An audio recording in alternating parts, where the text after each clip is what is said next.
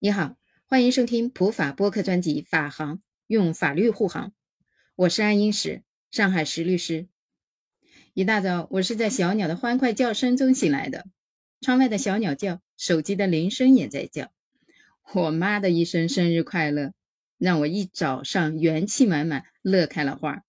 我妈和我都是二月桃花。我妈的生日比我早十九天。我在前院栽了一株小桃树。今年开了三朵花，我乐颠颠的跑去拍了照，发到家族大群里，让大家一起来感受这份快乐。俗话说，好事要成双。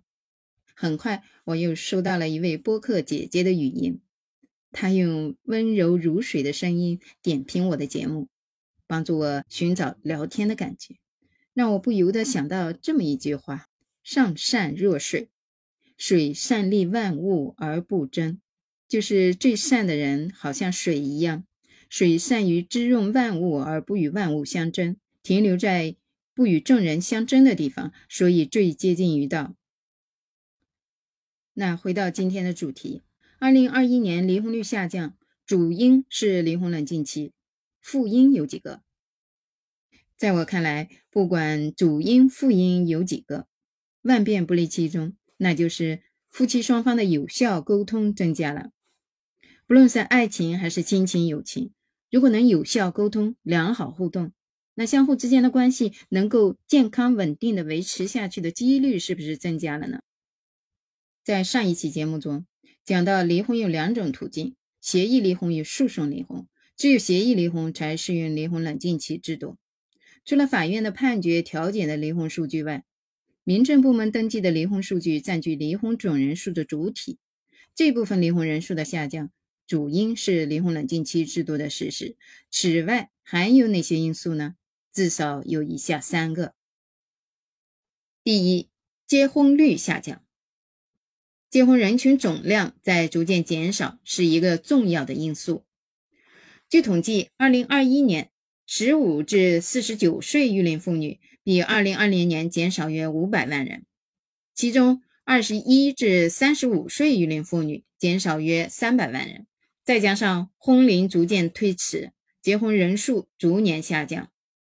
结婚和离婚之间是有因果关系的，但是结婚率的上升是导致离婚率上升还是下降，还要看其他因素。想要解决这个问题，首先得搞清楚离婚率的计算方法。离婚率等于年内离婚数除以年平均人口，再乘以一千。从这里完全看不到结婚和离婚之间的必然关系，但是从一定程度上来说，结婚的人越多，离婚概率增加的可能性就越大，毕竟基数增大了嘛。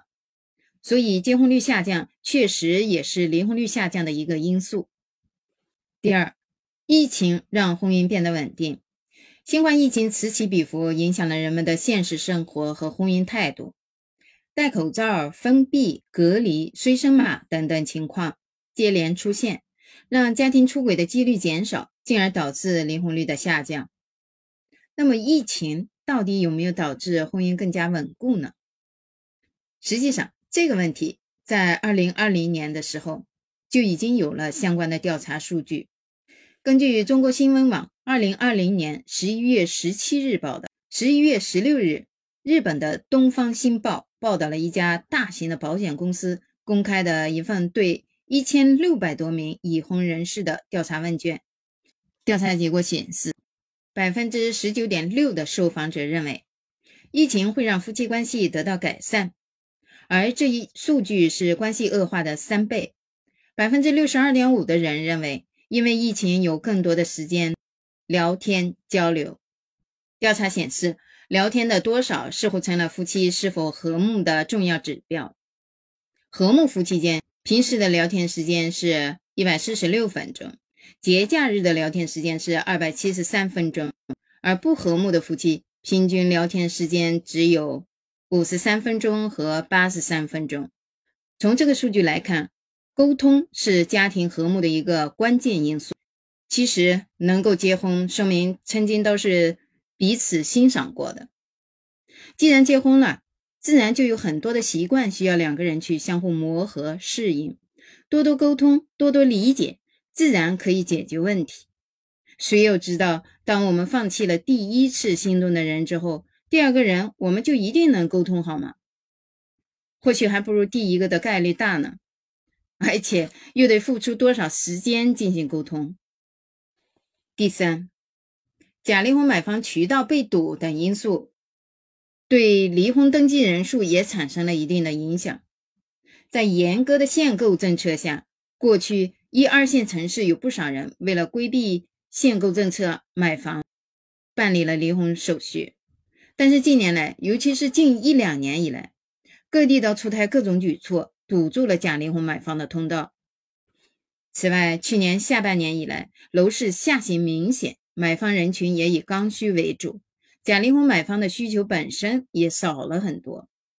总结来看，不论是离婚冷静期还是疫情等因素，都归结到一点，那就是有效沟通增进了家庭和睦。其实，在职场中，在社会交往中，有效沟通也是顺利达成目标的一个关键因素。所以，多下点功夫，学习一些相关知识，提高自己的情商吧。它将是你稳定发展、不惧怕任何困难的原动力。节目结束了，聊了什么？你还记得吗？关于离婚冷静期制度的影响还有哪些呢？有人说。遗嘱增加了，家暴增加了，你怎么看呢？除了协议离婚中体现的这些问题，那诉讼离婚中法院的判决裁定中又体现出什么问题来呢？现在大数据这么发达了，能不能分析一下呢？你有什么观点意见，可以在评论区留言互动。关注主播，订阅专辑不迷路。下期我们接着聊，拜拜。